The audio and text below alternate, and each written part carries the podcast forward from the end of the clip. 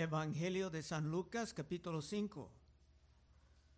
Lucas capítulo 5. En este libro de Lucas hemos lentamente estudiado la manera en que el ministerio de Cristo ha empezado. Pero ahora poco a poco tiene que llamar a sus discípulos. Y hay mucho que aprender en la manera en que lo hizo. Versículo 1.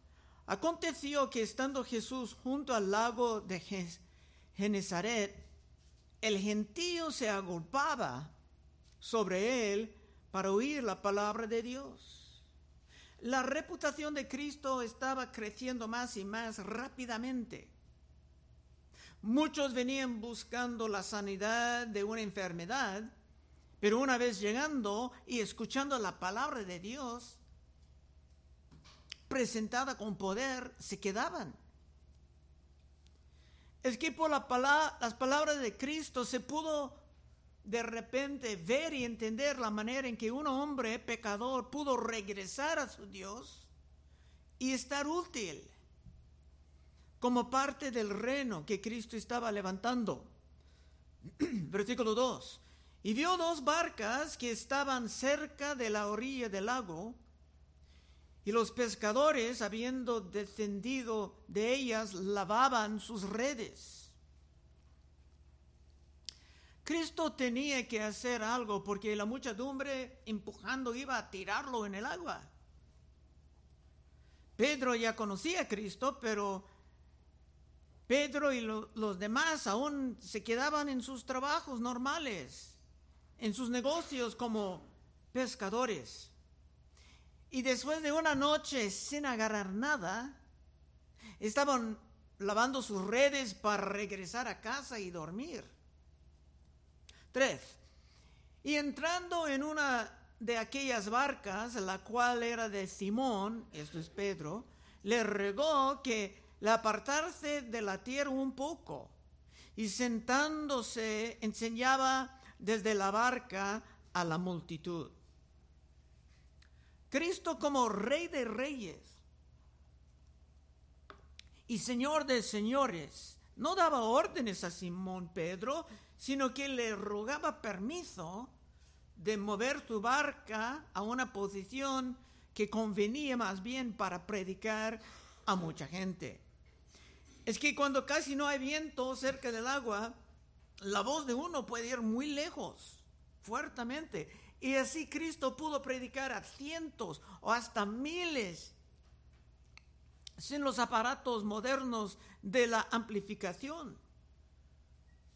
Y todo el mundo estaba escuchando. A lo mejor si uno hacía mucho ruido, había otros que dijeron, cállate, ¿no ves que estamos escuchando?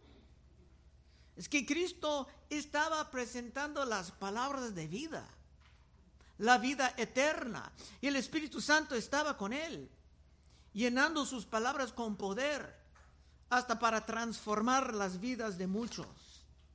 Y al mismo tiempo, porque Cristo no tenía momentos de perder, al mismo tiempo Cristo estaba llamando a sus apóstoles.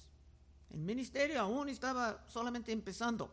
Cuatro, cuando terminó de hablar, dijo a Simón, esto es otra vez Pedro, boga mal adentro y echad vuestras redes para pescar. Ahora Cristo no estaba pidiendo, sino que estaba dando órdenes. Una cosa era pedir permiso de usar una barca para un púlpito al aire libre, para hacer lo que Cristo entendía, según Pedro, entendía muy bien la predicación, pero otra cosa era dar órdenes a los pescadores, que eran muy cansados y eran expertos en las aguas de ahí. Pedro ya conocía a Cristo como un predicador muy popular y tal vez como uno que entendía la carpintería, guiando el negocio familiar de su padre José. Pero dar órdenes sobre cómo pescar, esto era otra cosa. 5. Respondiendo Simón le dijo, Maestro, toda la noche hemos estado trabajando y nada hemos pescado. mas en tu palabra echaré la red. Hay muchos detalles aquí para notar. Pedro no la llamaba Señor, sino Maestro. Cristo era un predicador popular. Y para Pedro era muy alegre estar con él. Pero esto no quería decir que sabía algo de pescar. Es probable que Pedro estaba pensando en su mente, bueno, estamos muy cansados, perdiendo el trabajo de toda la noche, pero en unos cinco o diez minutos será evidente que esto es un error, echar las redes durante el día, y seguramente Jesús iba a pedir perdón por perderles el tiempo, especialmente cuando todos estaban tan cansados. Otro detalle es la manera en que Cristo mandaba que se echen las redes, plural. Pero para acomodar al predicador excéntrico, Pedro iba a echar la red singular. 6. Y habiéndolo hecho, encerraron gran cantidad de peces y su red se rompía. Normalmente si la red se rompía, todos los peces iban a escapar, haciendo todo aún más doloroso. Pero esta vez no. Aún con la red muy dañada, los peces no pudieron escaparse. Algo muy extraño estaba pasando. Estos pescadores ya han pasado sus vidas enteras en este trabajo y no han visto nada semejante nunca. Y por supuesto, siempre hay un mercado cerca en donde se vendían lo que sacaban y esta vez se tenían una fortuna delante de ellos. Y cuando hay muchos éxitos entre los hombres pescando, no sé si tiene experiencia con esto, pero cuando los hombres tienen muchos éxitos en esto, se puede oír gritos de alegría, uno pegando con la palma en la espalda de otro. Siete. Entonces hicieron señas a los compañeros que estaban en la otra barca para que viniesen a ayudarles y vinieron y llenaron ambas barcas de tal manera que se hundían. Esto no era nada normal. Pero estos profesionales sabían cómo reaccionar con rapidez y agarrar todo en las barcas, llenándolas. Y como dije, normalmente hubiera sido muchos gritos de gran alegría y hasta juramentos o una salida de palabrotas feas. Pero esto no estaba pasando, sino que algo muy solemne estaba pasando y se pudiera sentir el Espíritu Santo de Dios cayendo sobre todos. 8. Viendo esto, Simón Pedro cayó de rodillas ante Jesús diciendo, apártate de mí, Señor, porque soy hombre pecador. ¿Pero qué es esto? ¿Qué pasaba con toda la alegría?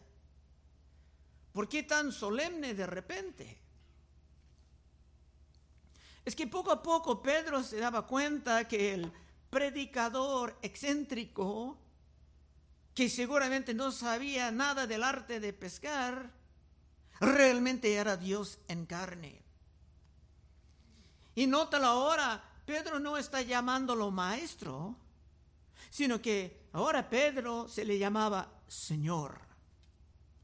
Y sintiendo su propia pecaminosidad en la presencia de la deidad, Pedro tenía un espíritu listo para unirse con el equipo que iba a transformar al mundo entero.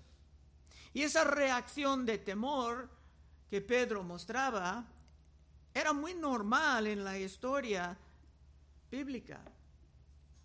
Se pudiera citar, muchos ejemplos, pero solamente voy a presentar dos. El primero es la experiencia de Job que realmente sentía como que era maltratado o tratado injustamente y deseaba una oportunidad de presentar unas preguntas a Dios. Y un día la oportunidad venía, con Dios haciendo muchas preguntas a Job primero, pero finalmente delante de Dios, Job 42.1, respondió Job a Jehová y dijo, yo conozco que todo lo que puedes y que no hay pensamiento que se esconda de ti. ¿Quién es el que oscurece el consejo sin entendimiento? Estaba repitiendo la pregunta de Dios.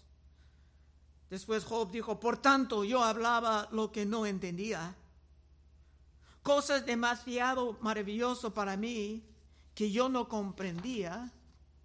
Ahora va a repetir lo que dijo Dios. Oye, te ruego y hablaré, te preguntaré y tú me enseñarás.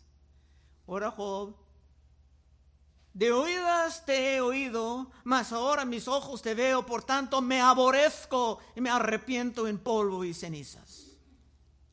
Te puede leer más en casa para captar el contexto, pero cuando Job finalmente tenía su audiencia con Dios, en su presencia, se terminaba aborreciendo a sí mismo. Y eso es muy semejante a lo que Pedro sentía en la barca, inclinado a las rodillas de Cristo. Solamente otro ejemplo sería Isaías preparándose por su gran misión. Dice en Isaías 6.1, en el año que murió el rey Ucías, Vi yo al Señor sentado sobre un trono alto y sublime, y sus faldas llenaban el templo. Por encima de él había serafinas, cada uno tenía seis alas, con dos cubrían sus rostros, porque sus rostros tenían que estar cubiertos, porque no se pudieran mirar a la gloria de Dios.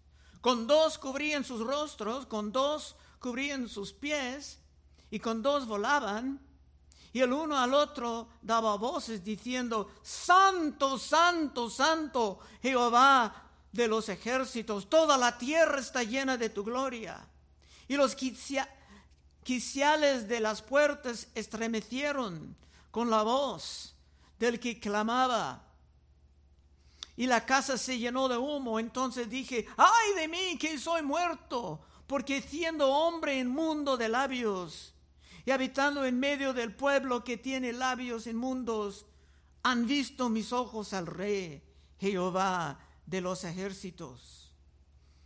Y voló hacia mí uno de los serafinas, que son ángeles, teniendo en su mano un carbón encendido, tomado del altar con unas tenazas, y tocando con él sobre mi boca, dijo, he aquí que esto tocó tus labios y es quitada tu culpa y limpio tu pecado.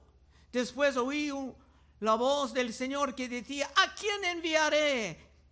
¿Y quién irá por nosotros? Entonces respondí yo, heme aquí, envíame a mí. Como San Pedro, pero cientos de años más antes, Isaías sentía su pecaminosidad, aunque era el, el hombre más santo del pueblo, pero sentía horrible. Pero fue perdonado y fue mandado a su gran misión, predicando a un pueblo sumamente corrompido. Y en nuestro capítulo, esa gran cantidad de peces en el texto no es solamente un gran milagro, sino que es una profecía de lo que iba a pasar con San Pedro en el día de Pentecostés. Bueno, regresando al texto de Lucas en versículo 8. Viendo esto, Simón Pedro cayó de rodillas ante Jesús diciendo, apártate de mí, Señor, porque soy hombre pecador. Porque por la pesca que habían hecho, el temor se había apoderado de él y de todos los que estaban con él. Y asimismo de Jacobo y Juan, hijos de Zebedeo, que eran compañeros de Simón. Pero Jesús dijo a Simón, no temas, desde ahora serás pescador de hombres. ¿Será un buen pescador de hombres? Bueno, esto fue el llamamiento de San Pedro al ministerio. Muchos más detalles aquí en Lucas que en otras partes. Pedro iba a ser un líder de los apóstoles durante la vida de Cristo. Y en el día de Pentecostés se iba a llenar las redes del Evangelio con tres mil seres humanos. Vamos a visitar brevemente el libro de Hechos. En Hechos 2, Pedro estaba predicando después de la resurrección de Cristo y dijo, varones, varones hermanos, se os puede decir libremente del patriarca David que murió y fue sepultado y su sepulcro está con nosotros hasta el día de hoy. Esto fue después de citar un salmo que dijo que uno no iba a pudrirse en, la tumba. Pero siendo profeta y sabiendo que con juramento Dios le había curado que de su descendencia en cuanto a la carne levantaría al Cristo, para que se sentase en su trono, viéndolo antes habló de la resurrección de Cristo, que su alma no fue dejada en el Hades, ni su carne vio corrupción. Estaba hablando de teología muy profunda y esto era el pescador que tenía el costumbre de emplear palabrotas antes. A este Jesús resucitó Dios, de lo cual todos nosotros somos testigos. Así que exaltado por la diestra de Dios y habiendo recibido del Padre la promesa del Espíritu Santo, ha derramado esto que vosotros veis y oís. Porque David no subió a los cielos, pero él mismo dice, dijo el Señor a mi Señor, siéntate a mi diestra hasta que ponga a tus enemigos por estrado de tus pies. Pedro estaba predicando muy poderosamente por el Espíritu Santo. Continuando dice, sepa pues ciertísimamente, y esa palabra ni existe en los vocabularios modernos, porque nadie está cierta de nada, ni aparece en el programa que corrige ortografía, sepa pues ciertísimamente toda casa de Israel que a este Jesús a quien vosotros crucificasteis, Dios lo ha hecho Señor y Cristo. Al oír esto se compunieron de corazón y dijeron a Pedro y a los apóstoles, varones, hermanos, ¿qué haremos? Pedro le dijo, arrepentíos y bautícese cada uno de vosotros en el nombre de Jesucristo para el perdón de pecados y recibiréis el don del Espíritu Santo porque para vosotros es la promesa y para vuestros hijos, para que todos los que están lejos, para cuantos el Señor nuestro Dios llamare. Y con otras muchas palabras testificaba y les exhortaba diciendo, sed salvos de esta perversa generación. Es una exhortación buena para nuestros tiempos. Sed salvos de esta perversa generación. Así que los que recibieron su palabra fueron bautizados cuántos peces entraron en la red. Y añadieron aquel día como tres mil personas. Eran personas como los que van a una campaña para regresar al mundo en dos semanas y perseveraban en la doctrina de los apóstoles, en la comunión unos con otros, en el partimiento del pan y en las oraciones. Eran convertidos sólidos Así que, como pescador de hombres, San Pedro iba a tener un éxito semejante a lo de la barca unos años más tarde. Bueno, regresando al texto, hay un verso más sobre esto. Y cuando trajeron a tierra las barcas, dejándolo todo, le siguieron. De repente estos hombres, no solamente Pedro, pero estaban en el ministerio cada día con Cristo, dejando las barcas y las redes con otros miembros de la familia. Y ahora hay tiempo para un poco más de este gran capítulo, versículo 12. Sucedió que estando él en una de las ciudades, se presentó un hombre lleno de lepra el cual viendo a Jesús se postró con el rostro en tierra y le regó diciendo, Señor, si quieres, puedes limpiarme.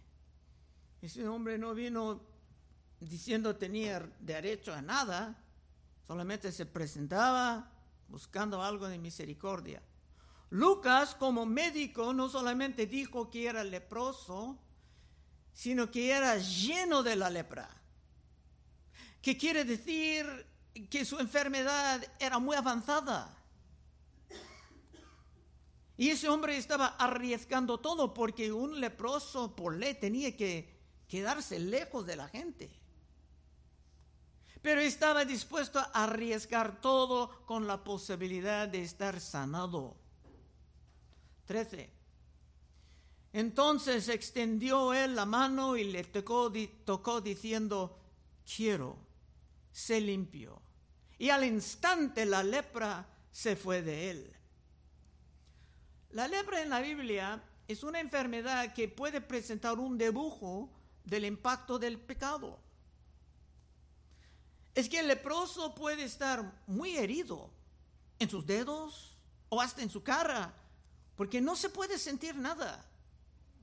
La enfermedad no está quemando o comiendo sus, dedos, pero no tiene, no puede sentir nada. Los nervios del dolor ya han sido deteriorados por la enfermedad. Unos cortan o hasta queman sus manos ni sintiendo nada. Hasta hay un caso en que uno se quedaba ciego porque lavaba su cara con agua muy caliente pero no pudo sentir nada del calor. Quemaba sus ojos. Y en muchos sentidos el pecado es semejante. Hasta en Hebreos se hablan del engaño del pecado. Hebreos 3:12. Mirad, hermanos, que no haya en ninguno de vosotros corazón malo de incredulidad para apartarse del Dios vivo los que están apartando de la fe están mostrando su incredulidad. Antes exhortaos los unos a los otros cada día, entre tanto que se dice hoy, para que ninguno de vosotros se endurezca por el engaño del pecado. El pecado es muy engañoso. Por el pecado uno puede dañar o hasta perder su familia, ni sintiendo nada echando la culpa a todos los demás, claro. Puede perder su trabajo o hasta un negocio, ni sintiendo dolor alguno. La culpa es otra. Es que por el pecado un hombre o una mujer puede vivir como un leproso espiritual. Muchos terminan viviendo solos, como leprosos o hasta se puede terminar viviendo en la calle completamente solo. Por esto los que entiendan que Cristo es su Salvador, no solamente del infierno, sino del pecado, se pueden amar a su Salvador cada vez más. Es que Cristo no solamente vino para salvarte del castigo del pecado, sino para tener una vida muy rica aún en esta vida, en todos sentidos, Cristo vino para salvarte del poder del pecado en tu vida, dejándote florecer en tu familia, en tus ministerios y hasta en tus negocios. Bueno, hay un poquito más para cerrar el mensaje de hoy. Versículo 14. Y él le mandó que no lo dijese a nadie, sino ve le dijo, muéstrate al sacerdote ofrece por tu purificación según mandó Moisés para testimonio a ellos. Cristo tenía mucho respeto para la ley ceremonial, porque aún estaba vigente. Por medio del sacerdote el hombre pudo estar proclamado formalmente y legalmente sanado y otra vez tomar su lugar en la sociedad. Y ese hombre cuando vino a Cristo no vino demandando, ningún derecho, sino que solamente vino rogando la misericordia. así que este hombre también tenía un espíritu listo para unirse con el equipo del reino de Dios. Último versículo 15. Pero su fama se extendía más y más y se reunía mucha gente para oírle y para que les sanase de sus enfermedades. Cristo trataba de hacer todo con la humildad, no exaltando a sí mismo para nada, pero e, era imposible esconderse cuando era tan valioso al pueblo de Dios, especialmente durante los tiempos de gran apostasía. Hasta ahí nuestro texto de hoy. Cerrando conclusión, Cristo vino para sanar y para salvar. Y es el mismo hoy como siempre. Y esto es lo que celebraremos también en la Santa Cena. Los que están en Él, en serio, vienen para participar en un sacramento, en una memorial santa, recordando lo que Cristo Jesús hizo, derramando su sangre para quitar de ti tu lepra espiritual. Para dejarte libre no solamente del castigo del pecado, ni solamente del engaño del pecado, sino para dejarte libre del poder del pecado en tu vida. Porque el pecado, como la lepra, es sumamente destructivo. Vamos a orar. Oh Padre, te damos gracias por esa dirección en esta mañana, preparando nuestros corazones. Ahora, Señor, ayúdanos si hay pecado en nuestra vida, confesar a ti silenciosamente en nuestras sillas antes de venir, Señor, a tu santa cena. Guíanos, Señor en estos momentos preciosos. Pedimos en el nombre santo de Cristo Jesús. Amén.